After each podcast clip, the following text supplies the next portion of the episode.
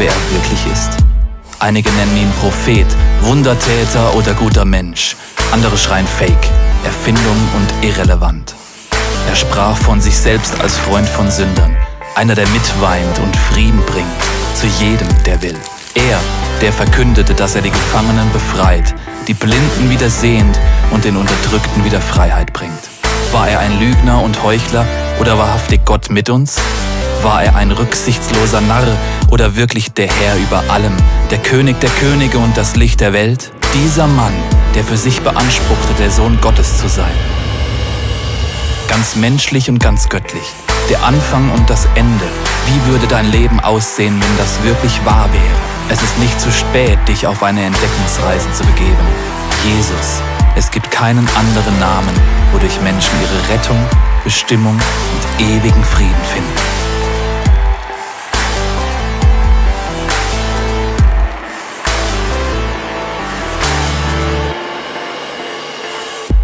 Das Thema ist frei von Enttäuschungen.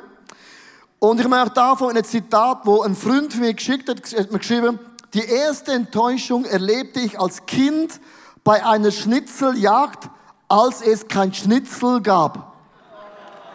Total äh, ein riesen Seich, oder?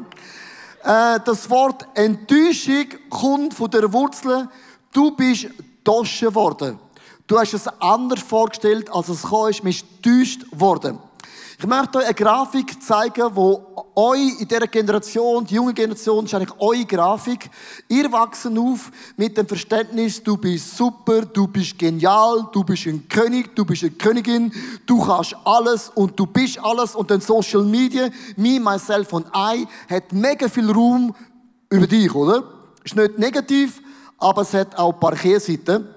Und zwar, wir reden vom Lysis, Karrierenerwartung von Menschen, die 18, 19, 20 Jahre alt sind. So sieht das folgendermaßen aus. Also, man hat einen Erfolg, ein paar Jahre, und jede Person will heute etwas Einzigartiges, noch nie Dagewesenes machen. Zum Beispiel, ich werde das erste echte Einhorn.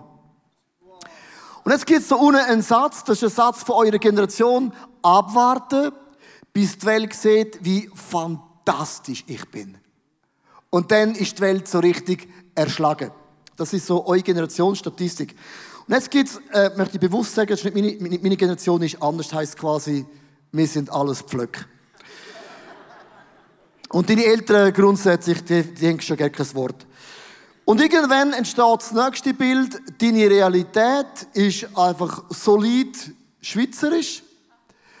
Aber deine Erwartung, das Einhorn dort oben, ist mega weit weg. Und je mehr das die Distanz wird, desto mehr ist man frustriert und mega enttäuscht. Und das ist der Punkt, dass viele junge Leute ein Burnout leiden und auch Depressionen haben. Nicht weil die Arbeit streng ist, sondern einfach deine Erwartung ist eine mega grosse Kluft. Und dann kommt noch etwas Zweites. Plötzlich siehst du Kollegen, Kolleginnen auf Social Media. Also nicht, Social Media ist nicht Realität. Fake it until you make it. Ähm, und siehst plötzlich, wow, krass, die ist näher beim Einhorn, als ich bin. Und dann schaut man auf und dann ist man mega, mega eifersüchtig. Und was das bedeutet, mit anderen Worten, in deinem Herzen, in deiner Seele passiert etwas krasses. Das heisst, deine Realität und deine Erwartung, die große Kluft, entsteht eine Enttäuschung und auch ein mega Frust. Und man sagt, unsere Seele ist wie ein Acker. Und was nicht gut bepflegt ist, entstehen verschiedene Wörter. Zum Beispiel von, von Trauern, ich werde misstrauisch, Bitterkeit, Neid, Hass, Isolation, Furcht, Streit, Zorn und ich fühle mich total minderwertig. Das heißt, wir sind eine Generation, wo mit Enttäuschungen extrem konfrontiert werden, weil deine Realität und wo du an willst, ist eine so eine große Kluft und Enttäuschung ist bereits schon vorprogrammiert. Und darum sagt die Bibel, das ist mega wichtig. Wir müssen vom Heiligen Geist gefüllt sein. Wir müssen vom Heiligen Geist geleitet sein. Wir müssen vom Heiligen Geist so inkarniert sein. Das heißt in Galater 5, Vers 22 und 23, die Frucht hingegen, die der Geist Gottes hervorbringt, nicht Social Media, me, myself and I, auch nicht das Eihörnli, sondern der Geist von Gott bringt Liebe, Freude, Friede, Geduld, Freundlichkeit, Güte, Treue, Rücksichtnahme und auch Selbstbeherrschung in unser Leben. Darum ist es mega wichtig, dass wir gegründet sind in dem Holy Spirit in unserem persönlichen Leben. Ich nehme mit ein bisschen weg von uns selber zu den Jüngern von Jesus. Auch die haben eine krasse Enttäuschung gelebt. Und zwar folgendes fängt an. Jesus wählt die zwölf Jünger aus. Er hat die ganze Nacht betet. Welche sind die Frozen Chosen, die Auserwählten? Und wo Jesus sagt, ihr sind die zwölf, wo ich die Welt auf den Kopf stellen, haben sich alle gedacht, wow, wir sind etwas Spezielles. Sie haben ihre Familie verloren, sie haben ihre Lehre abgebrochen, ist bei den einen nicht so schlimm. Ähm, ihre Freunde verloren und gewusst, wenn ich dem Jesus nachfolge, dann geht's richtig fett ab. Dann erleben sie, Jesus heilt Blinde, mega eindrücklich. Er heilt Lami, mega eindrücklich. Er treibt Dämonen aus, noch viel krasser. Er preacht zu Menschenmassen, noch viel krasser. Und jetzt hat jeder Jünger gedacht, wow, das Reich von Gott bricht an. Und wir zwölf, wir sind dabei. Wir haben eine ganz spezielle Rolle bei dem Reich von Gott. Das Reich von Gott breitet sich aus und wir sind dabei. Und dann stirbt Jesus am Kreuz. Äh. Scheiße. Ja, und jetzt? Also, wenn der richtig stirbt, also wenn er richtig stirbt, ja, die Freunde haben wir verloren, die Lehre haben wir abgebrochen, wir wollen doch die Welt verändern. Sehr eine unangenehme Situation. Und dann stirbt Jesus tatsächlich und man leitet ihn in ein Grab. Und das Grab ist für uns eine Botschaft, was tot ist, kann lebendig werden. Für Dünger, das bedeutet, wir sind im Arsch. Wir haben alles verloren. Die haben eine Erwartung gehabt. Die sind getauscht worden von einem Bild, das sich nicht erfüllt hat. Also, die Botschaft von Jesus fängt genau gleich an. Ein Bild, ein Traum, eine Vision und plötzlich, fum, kommt alles total anders.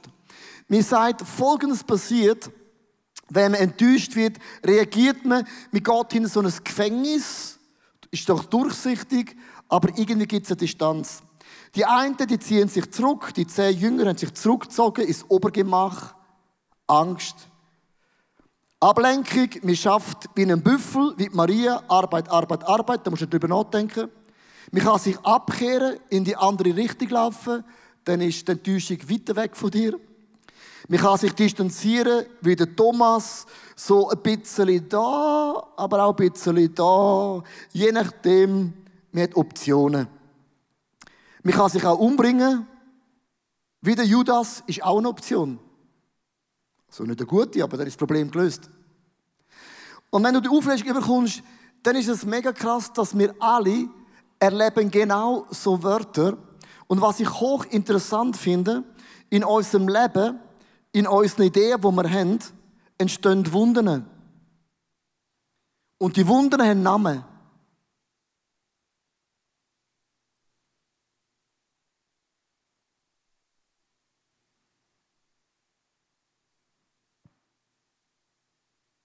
Vielleicht bist du enttäuscht von Freunden, die etwas versprochen haben und haben sich nicht eingehalten. Und die haben gesagt, hey, ich gebe, ich gebe mein Leben für dich, bis die nächste Woche eine andere kommt.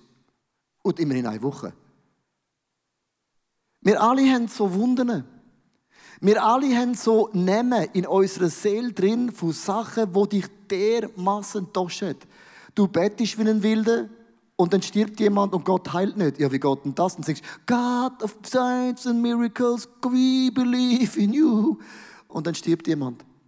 Wir alle tragen so Wunden mit uns mit und eine Tendenz, wir verstecken uns hinter dem Gefängnis, weil die Wunden tun aus dermaßen weh, dass man nicht weiß, wie mit dem umgehen.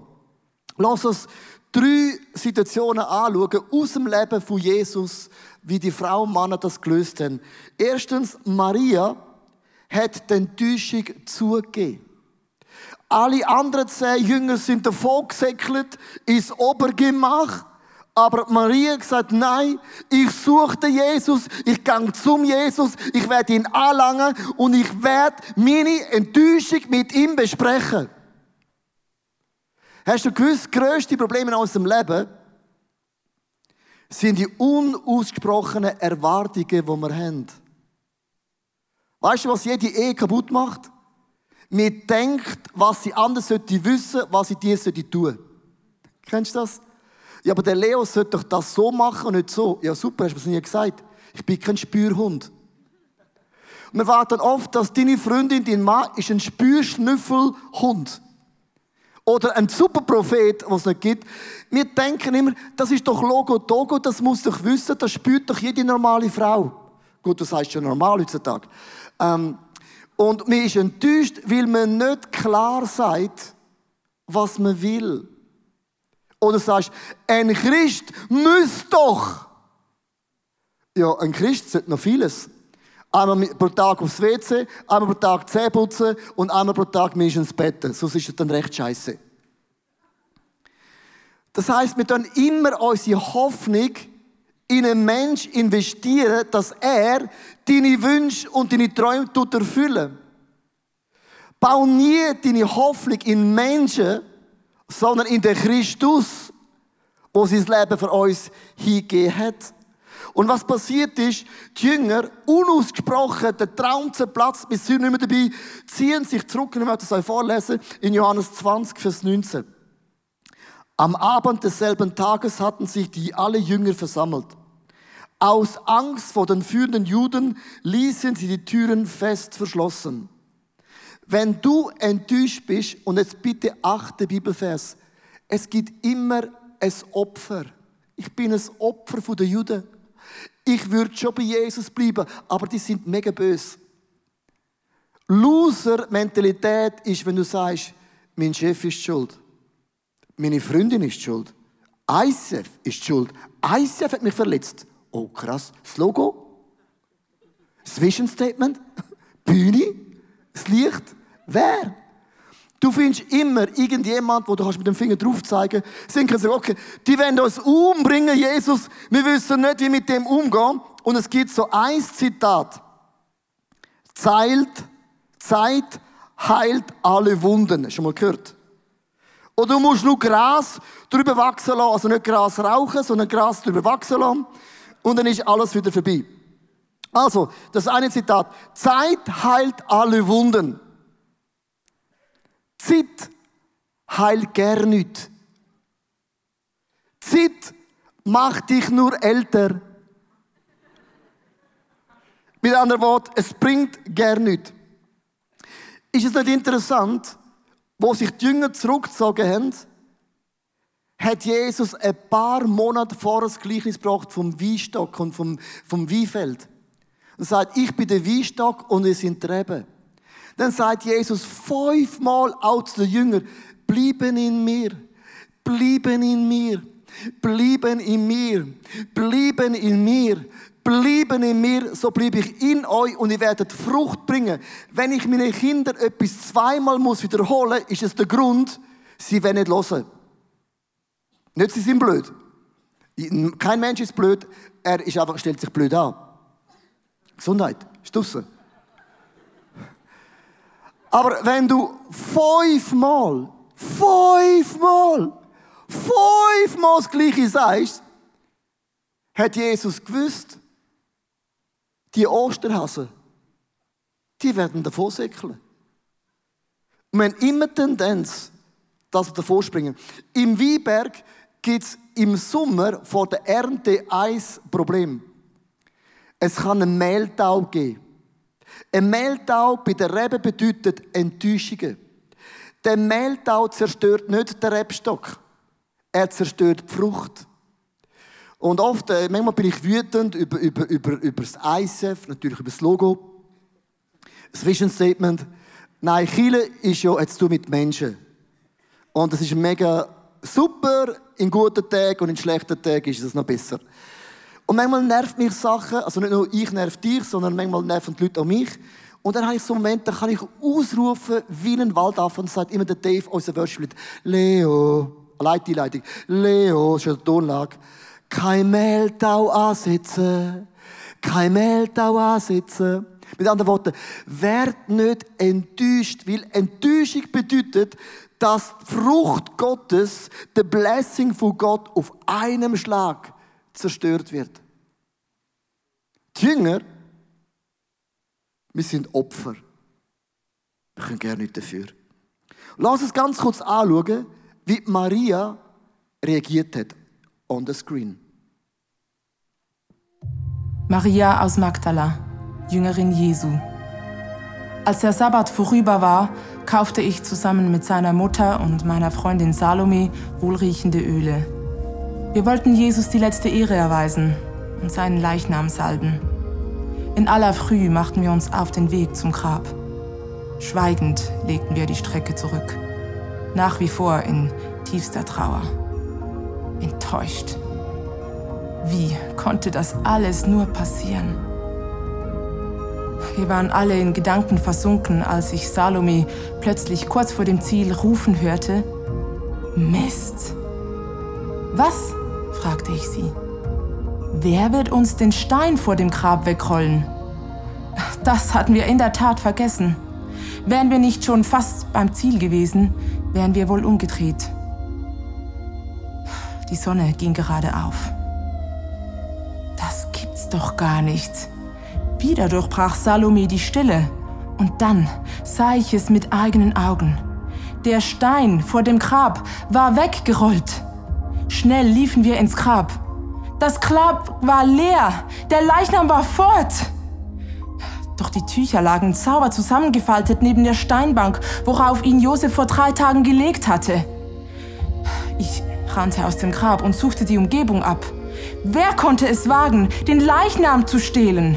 Ich traf auf den Gärtner der Grabanlage und machte ihm große Vorwürfe, wie er hier in aller Seelenruhe vor sich hinarbeiten könne, wenn ein Leichnam gestohlen wurde. Dann sagte er, Maria. Und wie er meinen Namen sagte, erkannte ich ihn. Jesus.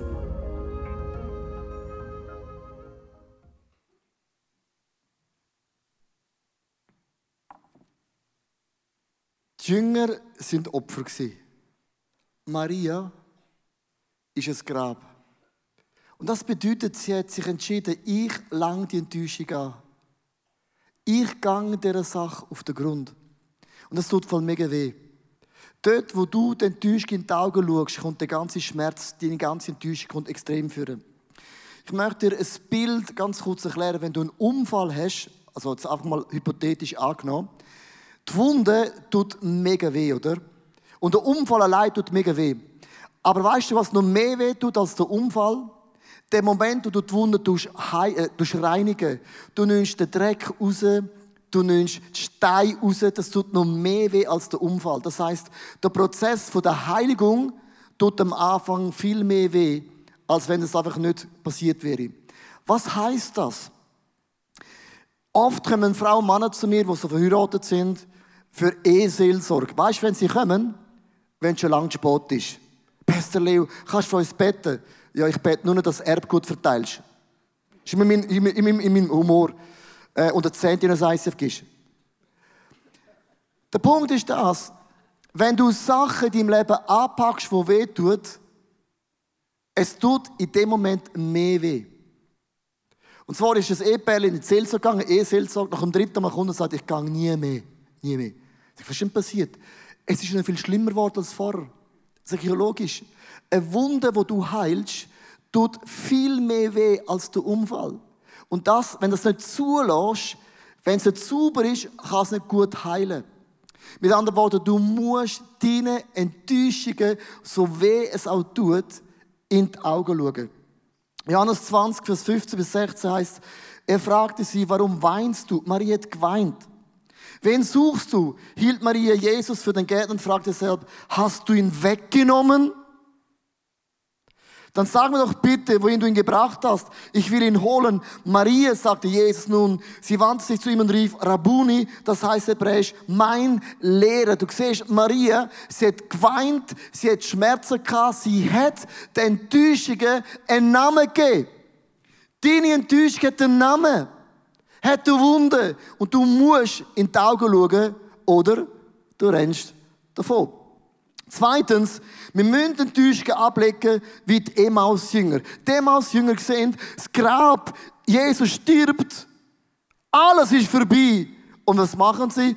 Die tun sich um 180 Grad umdrüllen und laufen 12 Kilometer weg. So weit weg wie möglich von dem Grab. Das sind Frauen und Männer, die sind so enttäuscht von Menschen, von der Kirche, von Gott, von der Bibel, von Donald Trump, von der Frau Merkel, vom Uli Maurer, eigentlich egal von wem. Und irgendwann sagst du plötzlich, nie mehr. Ich werde nie mehr eine Freundschaft anfangen. Alle Gendermenschen sind gleich.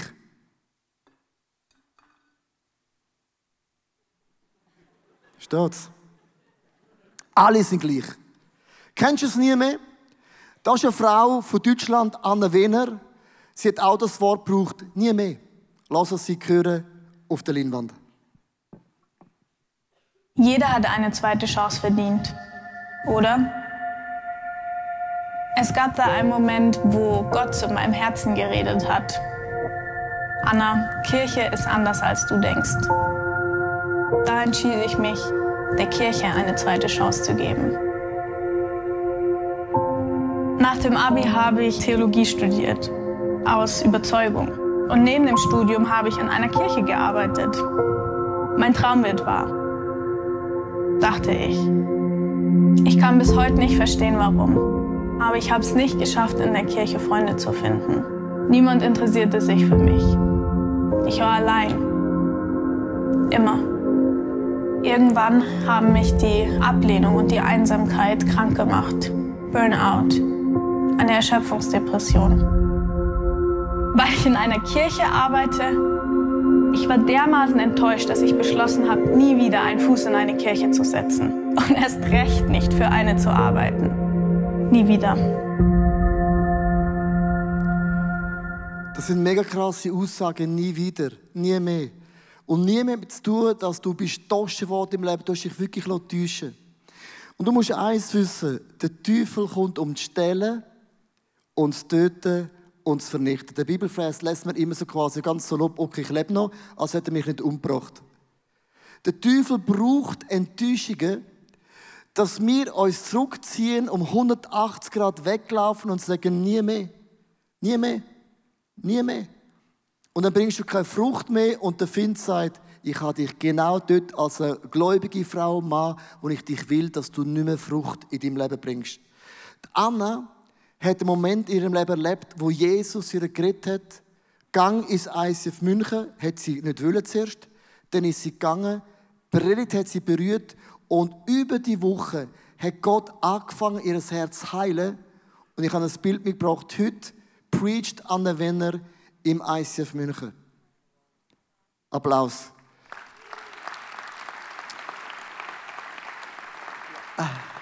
Was ich so krass finde, ist, dass sie auf der Bühne steht, hat mit dem zu tun, sie gesagt hat, ich darf nicht in dem Gefängnis bleiben. In Lukas 24, Vers 30 bis 32 als Jesus sich mit ihnen zum Essen niedergelassen hatte, nahm er das Brot, dankte Gott dafür, brach es in Stücke und gab es ihnen. Da wurde ihnen die Augen geöffnet. Es war Jesus. Doch im selben Moment verschwand er und sie konnten ihn nicht mehr sehen. Sie sagten zueinander, hat uns nicht tief berührt, als er unterwegs mit uns sprach und uns die heilige Schrift erklärte, in deinen Enttäuschungen gibt es immer einen Moment, wo Gott zu dir redet. Wo Gott sagt, lass nicht zu, dass du ein Opfer bist, sondern stand auf und gang zurück in deinem Leben in die Zone, wo ich dich gesegnet habe. Und es heißt in Lukas 24, Vers 33, ein mega cooler Vers, ohne Zeit zu verlieren, brachen sie auf und kehrten nach Jerusalem zurück. Sie haben gesagt, lass es zurück an den Ort, wo Gott uns gesegnet hat. Das heißt, du musst in deinem Leben aktiv werden. Jetzt werden sich fragen, ja, was machst du in Jerusalem? Gott, da bin ich, da ist meine Wunde, da ist der Name. Sondern wir müssen in unserem Leben Worshipper, Frauen und Männer sein. Was heißt Worship? Worship bedeutet Loben zieht nach oben und Danken schützt vor Wanken. Loben zieht nach oben und Danken schützt vor Wanken. Du musst Gott nicht loben, wenn alles gut läuft, ist es eh easy. Wenn die Sonne scheint, ist es überall schön. Ist ein No-Brainer sondern wir müssen Gott danken, sagen, in dem Moment sagst Gott, ich verstehe deine Wege nicht, ich verstehe deine Gedanken nicht, ich verstehe deine Pläne nicht, ich verstehe überhaupt nicht, was du machst, aber Gott, ich werde nicht aufhören, dich zu ehren, dich zu loben, dich anzubeten, denn Loben zieht nach oben und Danken schützt verwanken. Was du machst in der unsichtbaren Welt, du wirfst einen Anker im Himmel. Ein Anker im Himmel. Warum ein Anker? Wenn du das Boot hast und du wirfst einen Anker rein, du siehst den Anker nicht. Du kannst sagen, oh, krasser Anker. Ein Anker siehst du nicht. Ein Anker stabilisiert das Boot. Worship siehst du keinen Unterschied, aber Worship der unsichtbaren Welt, ich werfe einen Anker und es stabilisiert meine Seele, mein Geist und mein Körper und ich wirf einen Anker von der Anbetung in High Seasons und in Low Seasons, in guten Tagen, in schwierigen Tagen. Und dann, wenn Gott nicht versteht, Gott, ich bete dich an, weil du bist und du wirst immer sein. Ich werf einen Anker in den Himmel. Wenn du nicht einen Anker in den Himmel wirfst, dann wirfst du einen Anker in die Hölle. Menschen, die verletzt sind, haben einen Anker geworfen in die Hölle.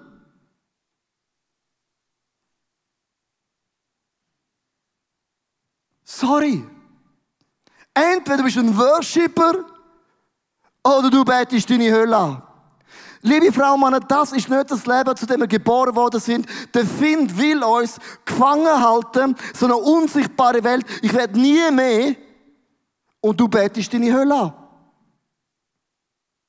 Wenn du nicht zufrieden bist mit deinen Früchten in deinem Leben, dann denk über deinen Boden nach. Ein guter Boden bringt gute Früchte. Wirf ein Anker an diesen Tagen, wo du Gott nicht verstehst. Jetzt sagst du, ja, du kannst gut da vorne reden. Bist ein Preacher, bist für das zahlt, um euch unterhalten. Das ist der Punkt, ich möchte etwas erklären. Ich habe nie wollen ein Movement leiten. Wir haben 60 ICFs, bald haben wir 80 ICFs. Ich habe zu Gott gesagt, willst du mich umbringen? Ich will das nicht. Das ist nicht meine Leidenschaft. Ich fühle es schon gerne nicht. Und ich musste lernen, nicht meinen Gefühlen einen Anker zu geben, sondern meinen Gott einen Anker zu geben. Vor ein paar Monaten habe ich preached in, in Norwegen, in einer Church. Und ich mache manchmal so einen Aufruf, wenn du Jesus ins Leben rein, heb deine Hand auf. Manchmal mache ich es anders, heb deine, deine, deine Hand ans Herz, das ist so ein bisschen mehr so intellektuell. Und manchmal mache ich einen Aufruf nach vorne. Und an dem Tag hat Gott zu mir gesagt, leg dich auf die Bühne. Ich habe gesagt, aber Gott, ich habe ein weißes T-Shirt da. Rational. Und ich habe mich vor der Kille auf den Boden gelegt. Und er gesagt, schau, es gibt so viele Frauen und Männer, du bist so enttäuscht. Enttäuscht von Gott, enttäuscht von der Kille, enttäuscht von dir selber, wer auch immer das ist. Und ich möchte dich jetzt bitten, dass du deine Enttäuschungen ableist und sagst, Gott, da bin ich. Ich ergib mich dir.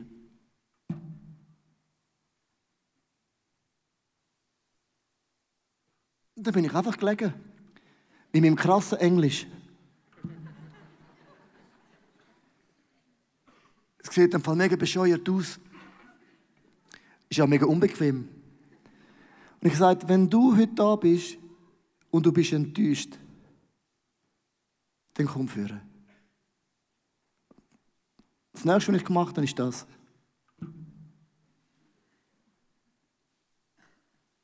Das ist Worship. Nicht mein Wille geschieht, sondern dein Wille geschieht. Nicht meine Gedanken machen Sinn, sondern deine Gedanken machen hoffentlich Sinn. Nicht meine Wege machen Sinn und ich hoffe, dass deine Wege Gott Sinn machen. Aber da bin ich, alles gehört dir. Und ich lasse nicht zu, dass Enttäuschungen mein Leben prägen. Here I am.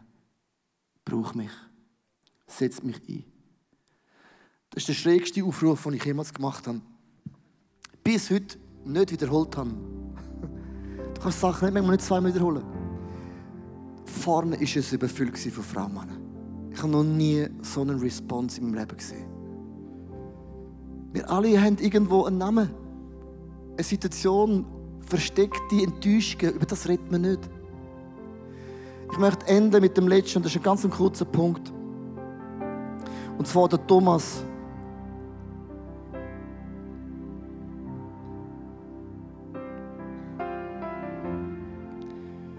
Lass unsere Enttäuschungen überwinden. Der Thomas, der Zweifler, Johannes 20, Vers 26 bis 27. Acht Tage später hatten sich die Jünger wieder einmal versammelt. Diesmal war Thomas bei ihnen und obwohl sie die Türen wieder abgeschlossen hatten, stand Jesus auf einmal in ihrer Mitte und begrüßte sie. Peace sei mit euch.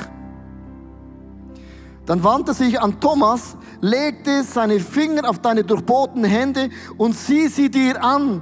Gib mir deine Hand und leg sie in die Wunde an meiner Seite. Zweifle nicht länger, sondern glaube.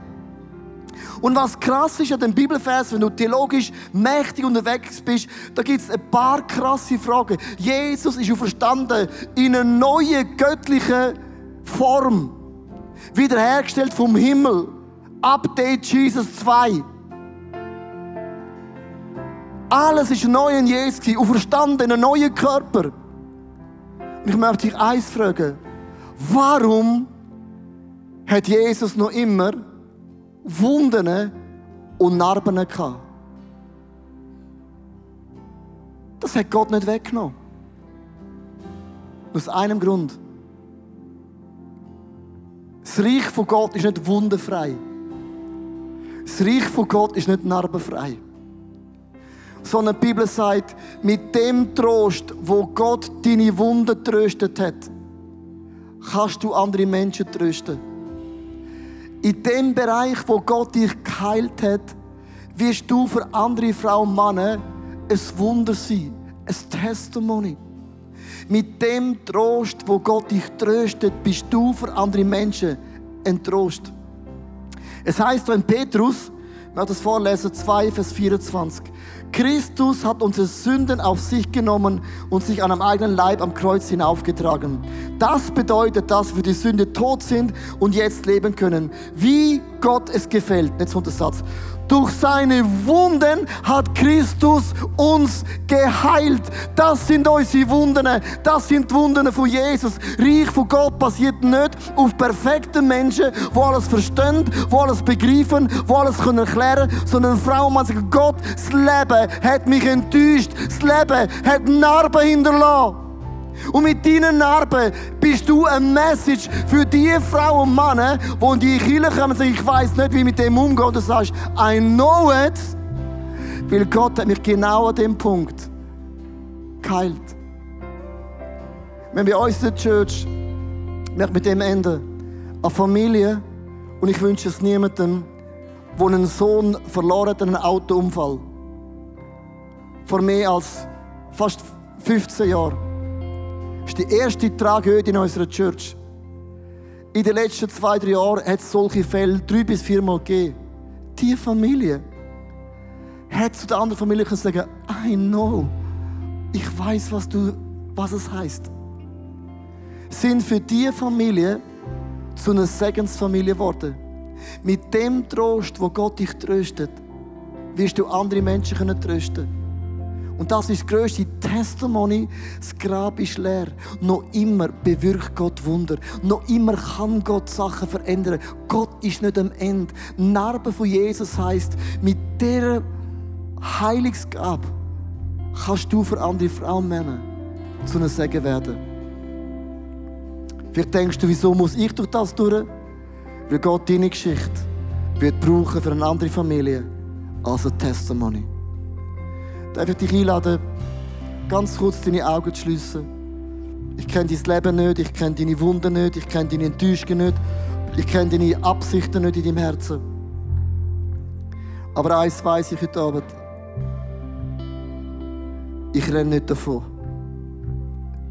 Ich werde nicht der Hölle die Ehre in meinem Leben. Ich werde nicht mehr den Anker werfen in meine Enttäuschung. Ich werde nicht den Anker werfen in die Hölle. Sondern Jesus, da stehe ich. Jesus, da bin ich. Ich begreife nicht alles, ich verstehe nicht alles. Aber ich werfe einen Anker heute Abend von Worship, von Anbetung, von Begeisterung, von Leidenschaft. Du bist mein Gott, das Alpha und Omega, der Anfang und das Ende, der Erste, der Letzte, der, der kommt und ist. Du, Gott, hast mein Leben in deinen Händen. Und ich werfe den Anker heute Abend in den Himmel, wo meine Seele, mein Geist stabilisiert. Ich möchte heute Abend zwei Sachen machen. Ich möchte dich zuerst fragen, wo bist du enttäuscht? Sachen, wo du noch nie an einen Mensch gesagt hast. Es gibt Sachen, wo du noch nie an einen Mensch gesagt hast und bist so enttäuscht. Und das prägt dich. Das definiert deine Zukunft. Darf ich dich bitte im nächsten Augenblick, dass du Jesus sagst, deine tiefste Enttäuschung. Wunder geschehen dort, wo Frauen und Männer ehrlich Gott seinen Frust anlegen.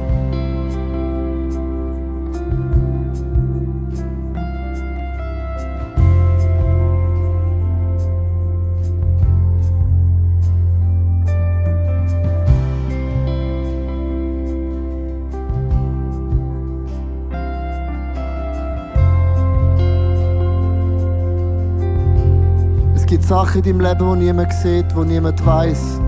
Und du hast es bis heute für dich behalten. Und das hat eine Tendenz, dass es zu einem Krebsgeschwür in deinem Leben werden wird. Wenn man das nicht rausschneidet aus deiner Seele, deinem Geist, hat das eine Zerstörungskraft in deinem Leben.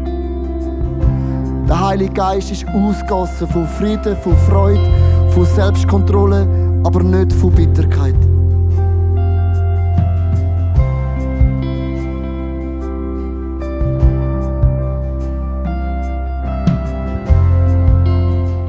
Mein neuestes Buch befasst sich mit Jakobs Geschichte.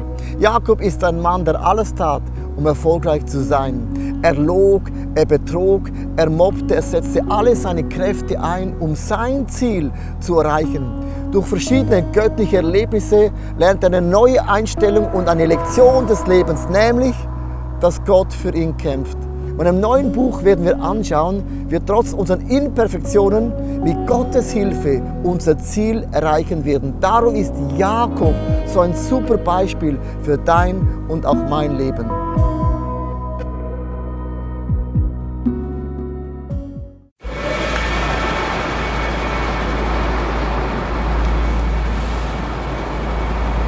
Manchmal frage ich mich, wenn alles andere versagt und zerbricht, was bleibt zurück?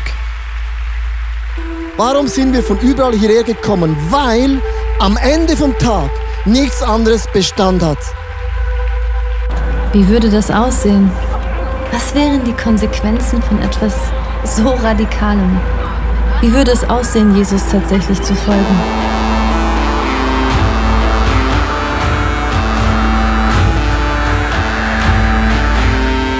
Freundschaften können zerbrechen, Karriere vergehen und am Ende wird Reichtum wertlos. Er weckt einen Durst für Wahrheit, Mitgefühl und Liebe, den nichts auf dieser Welt jemals löschen kann. Worauf können wir also wirklich unser Leben, unsere Hoffnung bauen? Es gibt nur die einzige Sache. Wenn alles gesagt und getan ist, er allein ist unser Fels, unsere Mitte und unser Fundament.